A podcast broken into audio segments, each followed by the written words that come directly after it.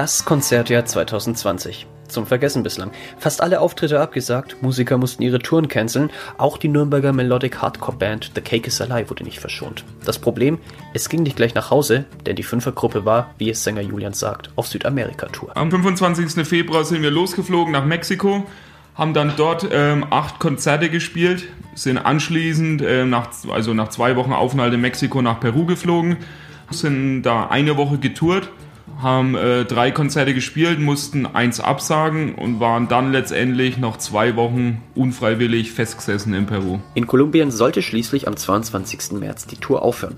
Und zunächst lief es eigentlich auch wie geschmiert. Mit dem Tourbus ging es quer durch Mexiko, wo alle Auftritte gespielt werden konnten. Doch in Peru kam es dann schließlich anders.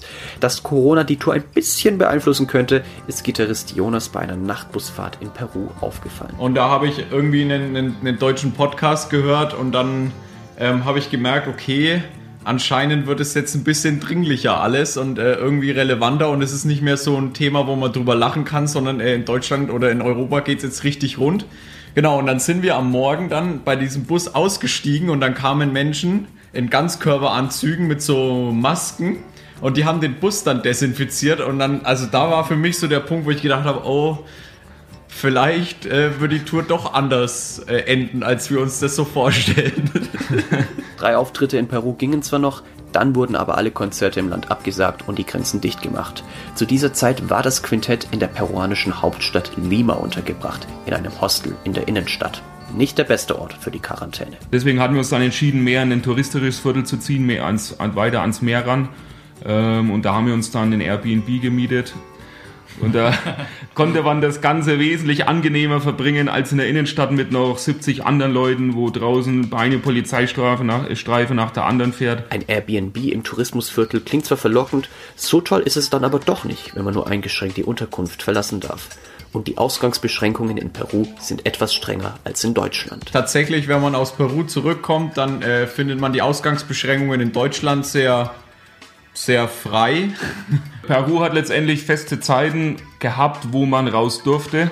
Und dann gab es richtige Ausgangssperren, die letztendlich dann auch mit Polizei und Militär bewacht wurden, sodass man dann äh, tatsächlich ähm, ab 18 Uhr nicht mehr vor die Tür treten sollte. Ähm, es wurde Fieber gemessen vor den Supermärkten, äh, Hände desinfiziert. Ähm, es gab Einlasssperren bei den Supermärkten. Die Tage in Quarantäne vergingen jedoch ganz schnell und ablenken konnten sich die Jungs auch ganz gut. Ich habe dann, ich persönlich habe vormittags versucht, ein bisschen Sport zu machen. Äh, dann bin ich mittags, nachmittags einkaufen gegangen und dann stand eigentlich der Whisky und der Gin auf dem Tisch. Und zwischendrin hat man gelesen. Ich habe ein, ein, Buch fertig gelesen, was ich dabei hatte. Ähm, und ich habe dann versucht, auf dem Handy was zu lesen. Es war scheiße. Und dann habe ich mir GTA San Andreas runtergeladen und durchgezockt. Da die Jungs fast alle in einem Haushalt wohnen, war es auch nicht so gewöhnungsbedürftig, jeden Tag die Bandmitglieder zu sehen. Man weiß, wie der andere tickt und was einem auf die Palme bringt. Das hat die Situation deutlich erleichtert. Die Stimmung war jedoch nicht immer die beste, vor allem bei Gitarrist Jonas. Ich habe so einen kurzen, so einen kleinen Debris auch geschoben, weil in Kolumbien wären echt geile Konzerte gekommen, auf die wir uns alle richtig gefreut haben, mit einer richtig coolen Band zusammen. Das hat halt alles nicht funktioniert.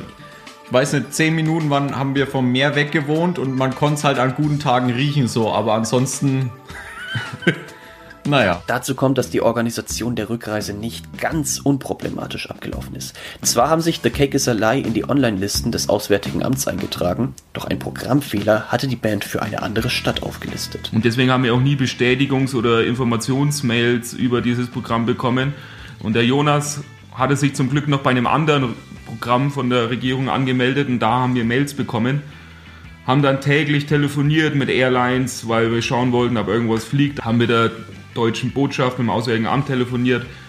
Und irgendwann da, wo es dann ähm, schon Flüge gegangen sind, haben wir dann mal nachgefragt, warum wir denn nie was bekommen. Dann kam raus, dass die uns auf der falschen Liste hatten. Der Fehler wurde aber zum Glück korrigiert. Am Abreisetag ging es um 6 Uhr morgens zum Militärflughafen. Im Marinebus mit Polizeieskorte. Dort hatte die Regierung von Peru alles für den Check-in vorbereitet. Noch vor dem offiziellen Boarding war die Band in der Luft. So anstrengend die Quarantäne in Peru auch war, umso angenehmer war dann der Rückflug. Seit Anfang April sind The Cake is Alive nun wieder in Nürnberg. Die Konzertabsagen sind natürlich ärgerlich, doch am Hungertuch nagt die Band nicht. Nee, tatsächlich haben wir die günstige Situation, dass wir letztes Jahr äh, ja, das Album Torn rausgebracht haben und jetzt gerade nicht im Zugzwang sind und auch weder von der Musik leben noch jetzt irgendwie, wir müssen nicht spielen. Insgesamt war es natürlich schade um die Tour. Aber der Kekusalai haben die Situation mit relativ viel Humor angenommen. Eine besondere Hilfe in dieser Zeit war Bassist Eric. Ich glaube, was uns wirklich den Arsch gerettet hat, war, dass äh, der Eric Native Speaker war und wir halt einfach in der, in der Landessprache kommunizieren konnten.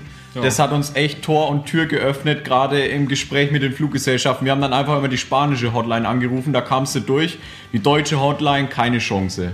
Christoph Ohlwerter, Max Neo, aktuelle Redaktion.